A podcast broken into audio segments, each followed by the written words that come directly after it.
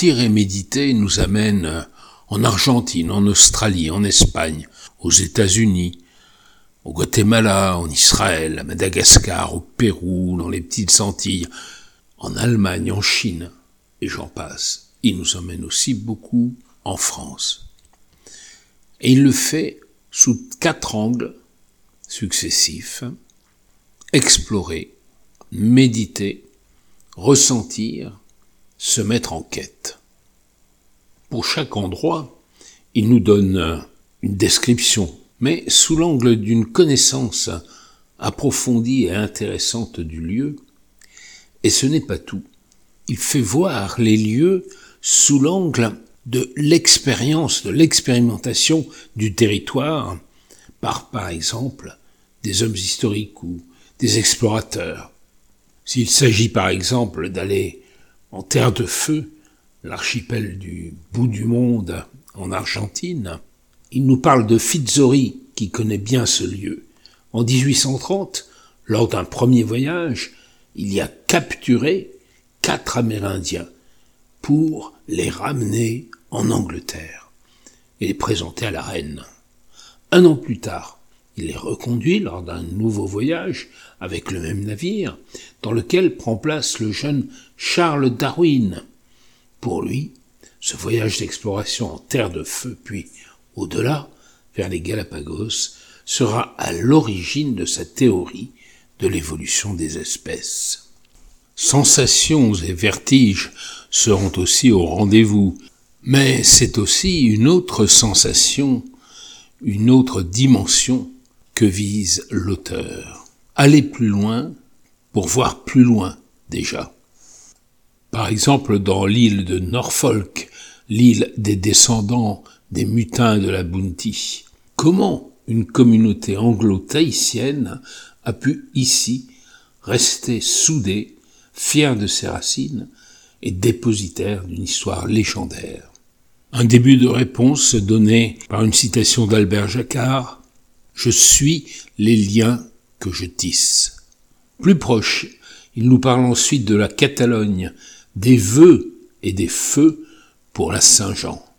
Puis on repart plus loin, dans l'Arizona, au cœur de l'Arizona, à Sedona, car ici s'offre une sensation troublante, à la fois d'immensité et de solitude.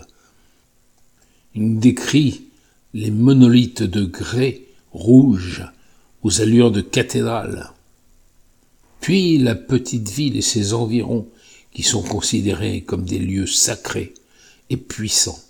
Une attraction, un pouvoir d'attraction qui ne se limite pas à la géologie particulière et à la beauté des panoramas.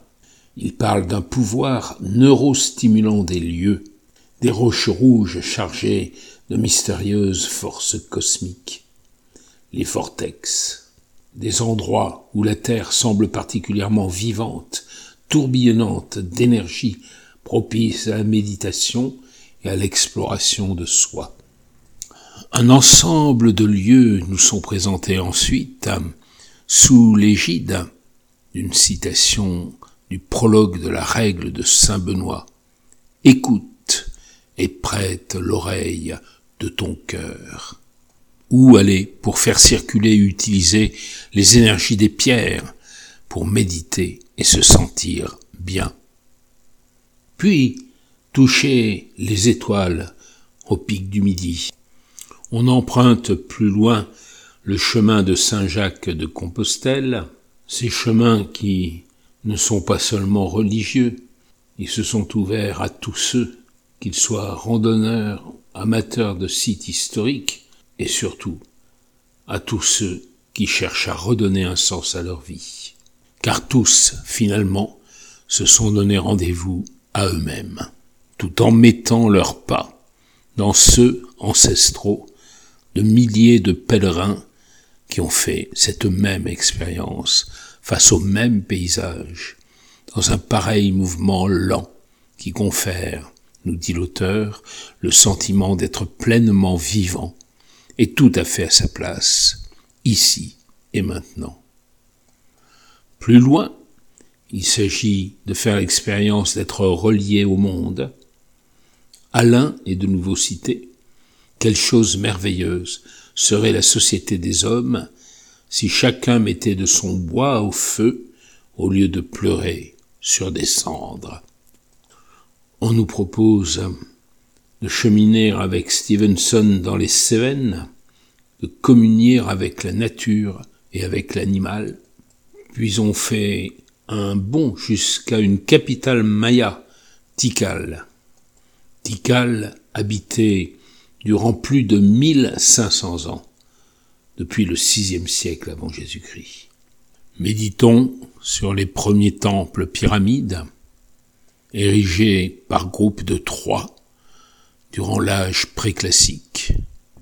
Interrogeons-nous sur une vision cosmogonique du monde, et plus loin, nous nous retrouvons au Pérou, avec les géoglyphes de Nazcas, de mystérieuses lignes tournées vers le ciel.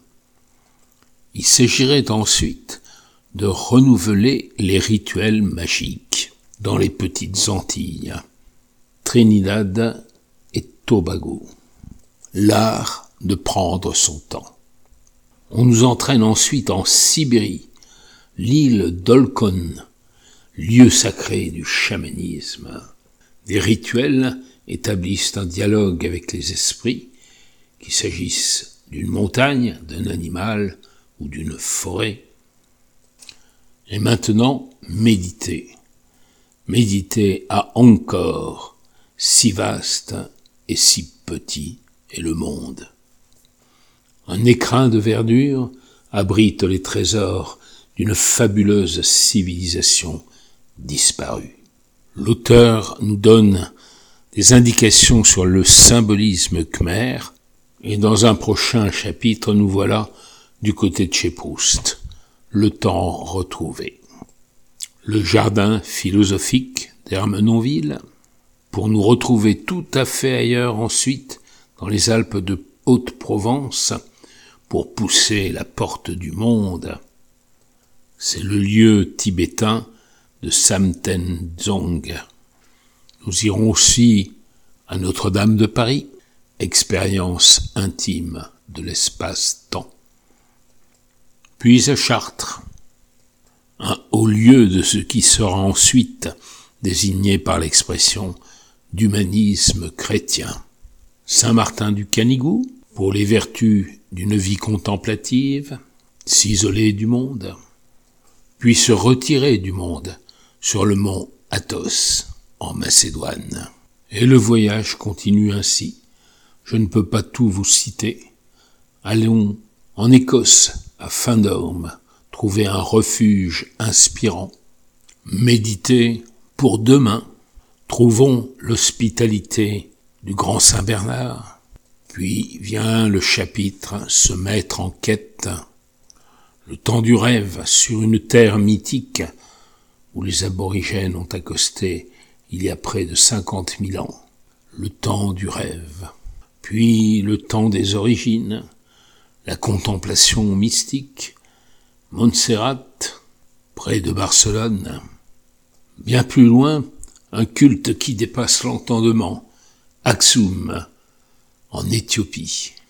Puis des abbayes, des monastères, dont on n'avait jamais entendu parler, en tout cas moi-même. Le temps de la contemplation. D'autres lieux encore, certains très connus, mais abordés avec toute la puissance de l'esprit, et d'autres largement méconnus, mais qui vaudraient tant le voyage.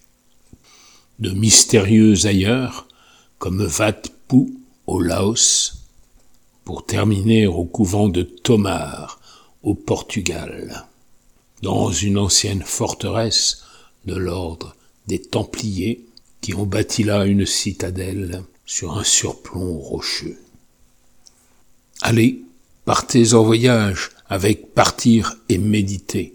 Un voyage de l'esprit, mais pourquoi pas Osez, osez partir dans l'un de ces lieux lointains que ce beau livre va vous faire découvrir. Un livre signé de trois plumes, Hugues de Meud, Manon Liduena et Marie-Émilie Michel aux éditions EPA Hachette.